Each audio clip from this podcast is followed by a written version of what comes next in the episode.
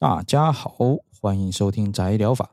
我是连连军连律师。这个节目大部分都在讲个人认为有意思的话题，因为挺宅的，所以就取名宅疗法。听过喜欢的话，记得帮我订阅、按赞，大家的支持是让我继续聊下去的原动力。另外，从 YouTube 收听的朋友，也可以透过打开 CC 字幕来无声收看本集内容。那今天是宅疗法第六集，我们来做一个漫画推荐吧。这个漫画的名称叫做《请求杀死孩子的家长们》。由鸭川刚为原作，铃木马萨基，诶，马萨基，反正铃木正和为原画。我将鸭川刚自己开精神保健事务所，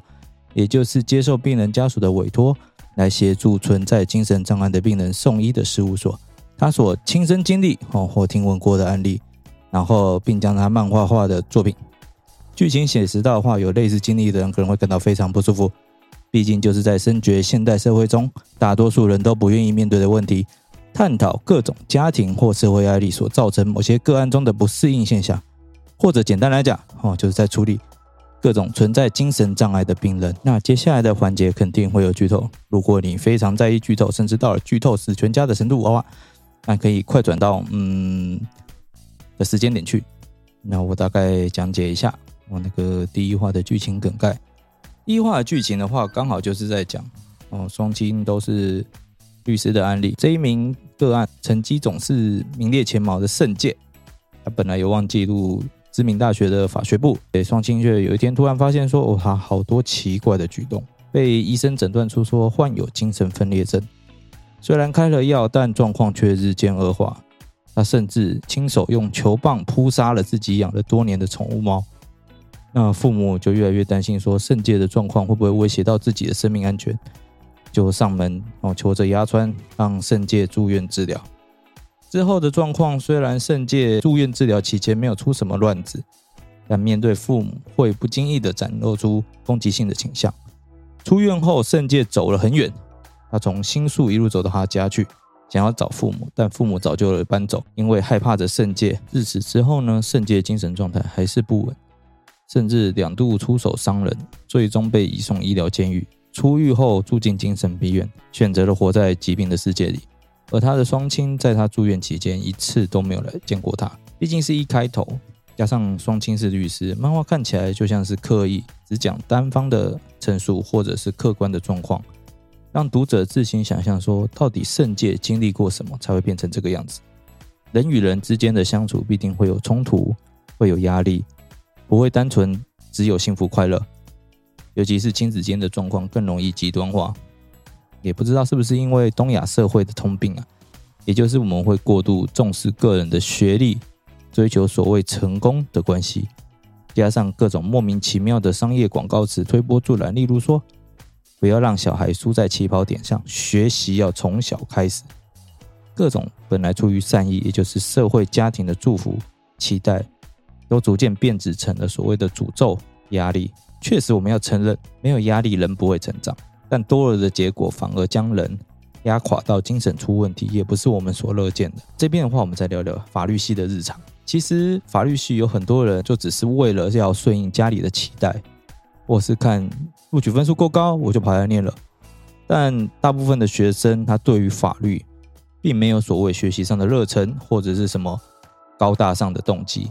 但偏偏你就是选了法律系，毕业后全职当考生。如果你还没有考上国考，当个律师、司法官、书记官或者非司法体系的公务员，以前就好像说你没有从法律系毕业一样，见不得人。当年备考的时候，我自己在补习班就常常看到一些奇特的万年考生啊，上班日哦都会到补习班的自修室报到，每次都大包小包，而且通常都是最早到最晚走，这样看起来好像非常勤奋。但是呢，他要开始念书前，他会拿着湿纸巾。嗯，很仔细，非常仔细的把桌子擦到发亮，然后再来呢，为了避免姿势不良，还会带坐垫去坐，把书放到了那个定点。接着呢，因为要开始念书啊，没有，他跑到外面去吃早餐，哦，甚至或者是去跑去吃午餐，再回来看着书本发呆，或者是趴着休息，整天下来书可能都没有翻几页。那每周甚至每个月都在进行一样模式的循环。想当然，这样能准备，哎，你做这样子的准备还能考上的话，那除非是奇迹发生，或者是天纵英才，否则的话，就像这些作为，就像只是为了要营造说我真的有在念书一样的形象。那你这样子做，到底是为了给谁一个交代呢？当然了，漫画后面也有更多让人感到无力、抑郁的案例。个人印象最深刻的算是第九个案例，有史以来最糟糕的圣诞节，很完美的向大家展现了精神病人所面临到的困境。在女主角精神崩溃后的十年间，只有给她定期给她纸巾、生活日用日常用品以及食物的母亲，政府单位以依法行政为名的推脱甩锅，哦，不闻不问。从头到尾只希望事情不要搞大，只要面子的校长父亲，这个女主角也就是这位病人的周围没有一位真的关心她心理状态的人，每个人都在顾自己周全。要不是说屋子内的排泄物脏污到正下方的邻居房间天花板以及墙壁，让物业然后让邻居一直向物业抗议，恐怕事情还会继续拖下去，直到病人在屋内死去都没有人要问。事后，哎，这名父亲哦，这名校长父亲，其实处理上也令人傻眼啊。一开始隐瞒女儿的病状也就算了，事后还去找了曾经是自己学生的律师，然后跑去向主角求偿，就只因为主角报警着了消防队，导致事情闹大。说实在，这现实还原程度也太高了点。还有这一部的话，我们剧情内也会可以看到一些对于医疗人员的描写，那我个人认为也是特别值得看的地方。一般而言，很多作品里面我们都会看到说，好像每个医疗人员都会悬壶济世、耐心无限、爱心爆棚。但实际上，当一个有所谓反社会人格围场的病人，也就是说是所谓的反社会人格，我们其实最经典案例就像是蝙蝠侠里面的小丑。那这样的病人，可能整个县内都找不到医院愿意收，就是因为说他初次就诊，或是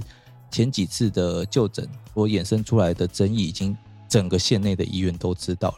把他列入黑名单。又或者说住院以后，这样的病人，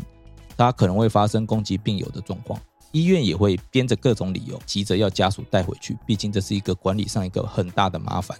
你还有可能会听到医疗人员说：“如果你无法跟他住一起，无法跟病人住一起，那就让他一个人住外面呐、”可是现实中，家属要找到愿意收留的医院已经不容易了。你怎么有办法找得到？有哪一个房东愿意出租自己的房子给这样的精神有问题的人住呢？这就是现实中病人家属会遇到的实际状况。这会形成什么样的结果？就是当病人的家属很努力地向社会寻求协助的结果，却是整个社会都将责任推回给家属。你可以试想看看，这样到底有多绝望？还好，故事中不是每个医生都是这样，总是会出现一两个愿意好好协助病人治疗的医生。只是现实中，病人如何找到这样的医生，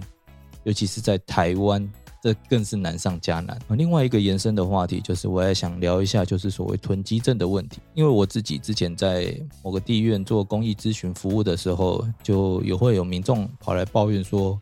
他邻居有囤积症，而且非常严重，导致他家，因为他的有囤积症的邻居是在他楼大家楼上。自己家的客厅天花板、墙壁有排泄物的臭味跟棕色的脏污，那其实邻居已经有确认过，并不是粪管漏水问题，因为粪管根本没有经过那边。通知楼上邻居，他也不处理，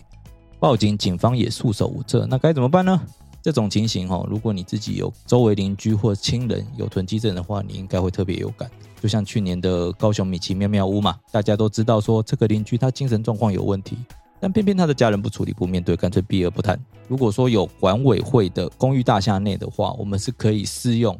公寓大厦管理条例》第二十二条的二零条款的规定，经过管委会提案、区分所有权人大会表决后，我们可以诉请法院强制将这个囤积症患者驱诶迁离。但偏偏高雄米奇妙妙屋，它却是有着整栋的后天处产权，它又没有跟其他住户共组成管委会。我们无从启动这个二零条款。那最后为什么我们在新闻上会看到说，哎，高雄市卫生局有办法介入呢？那主要法源依据是所谓的废弃物清理法，废弃物清理法第十一条第一项还有第五十条，他要先开罚。哦，那高雄市卫生局一共开罚了十三次，那想当然那个所有权人还是不愿意动作，他也不愿意清除，逼不得已，他们就只好依照第七十一条哦，废弃物清理法第七十一条代为清除处理。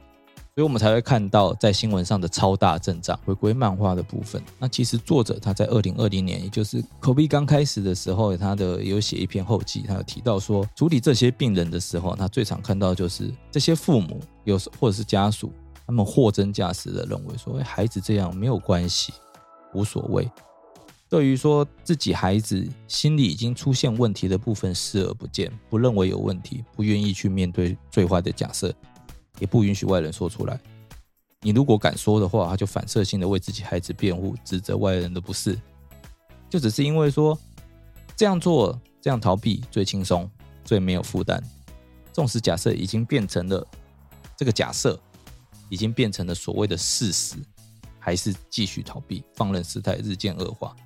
直到无可挽回，那这整个一看起来就是非常标准的恶性循环。当然会产生这样的父母背后，也有着社会观念上面的问题。许多人对于精神病人还停留在说，把他们关起来就好，让他们跟正常人隔离，会变成这样，都是父母家庭的责任，没有人愿意伸出援手。若出事的话，还会质疑说，这些病人是不是装病想脱罪？对于精神病人的父母而言，他们很简单的一个应对就是，我否认我孩子有精神病。我只要拒绝接受这个现实，他反而可以让他自己的生活好好过。可当只有整个社会愿意认真面对这类精神病患他们所面临的困境，投入资源，好好的让其接受治疗，我们才能够断绝上面所说的恶性循环，进而减少这类案例发生的机会。我们以台湾来讲好了，最近这几年，台湾就出现过好几则被新闻媒体报道出来的争议判决，啊通常都是杀人。大多都围绕着说，怀疑这些被告精神到底有没有问题，还是他们在装病。我先先讲一个东西，你今天你想要骗过医生的专业鉴定，并不是这么容易的一件事情。或许大家想象中，我只要知道要讲什么，哦，就会让医生相信我精神有问题。那好像没有这么，实际上的状况是没有大家想的这么容易的。当然了，媒体它有时候报道是。有时候，大多数的报道都只是为了追求流量哦，追求博版面哦，追求你各位的目光注意。但也有像是报道者这类的媒体，愿意去深入探讨说这些精神有问题的案例，他们的成长环境、他们的家庭问题，来了解实质上的面成因，让。更多人愿意去注意到说，精神病人到底是面临什么样的问题。在去年年底，就十一月多的时候，精神卫生法也为了因应台湾已经签署了身心障碍者权利公约，而进行了全盘的修法，加入了许多新制度，例如说强制住院不再像以前那样，只要通过审查就可以无限延长，变成要经过法院哦才法官保留，与专家共同审查后。最多最多只能再延长一次，但相对来讲，他们也要求医院在病人出院以前要做好出院准备计划，提供协助，并且应该要通知地方卫生局，希望达到资源整合、无缝接轨。那我们或许会有听众会疑怀呃怀疑说，哎，啊这些精神病人为什么他们最多最多只能延长一次？照理来讲，不是应该要关到他们治疗好为止吗？但你要知道一件事情。任何的心理治疗或精神上面的治疗，超过五年成效就已经非常差。那你再关下去，你其实就是在坐牢。这样无视精神病人的人权是否妥适呢？而且政府这盘呃新的精神卫生法，它也并不是说反正治疗无效，我就直接把它丢出来丢锅交给家属去处理。那这次并没有这样做，而是是说要求你医院也要把它。让他出院之前，你也得做好所谓的出院准备计划，并不是单纯的就把责任推回去给家属。当然啦，我们也要想一件问题，就是今天精神病人的问题不是单纯立法就足够了，我们还要需要投入大量的行政资源去执行。光你想想看，所谓的出院准备计划到底做得做多少准备？因为你还得想办法让他复归社会，有办法跟社区相处。那到底得花多少的人力资源，还有金钱？更何况我们还需要改变社会观念，需要透过更多的教育去让精精神病去污名化。那这些其实都不是短短几年就能看到成果的事情。我们也期许哪一天呢、我们能看到这座岛不再自嘲为鬼岛，而是能够透过这一系列的改变，能够发展到是令我们深深引以为傲的岛。那今天的节目就到这边。呃，这部漫画它探讨议题本来就有点严肃啊，刚好又可以跟自己的职业经验结合来分享，所以在这集就尝试整理出来跟大家聊聊。那不知道没有看过的听众会不会因此有兴趣想要去看呢？或者是说你有看过这部漫画的听众哈，也欢迎留言跟我们讨论。那节目就到这边，我们下周再见，拜拜。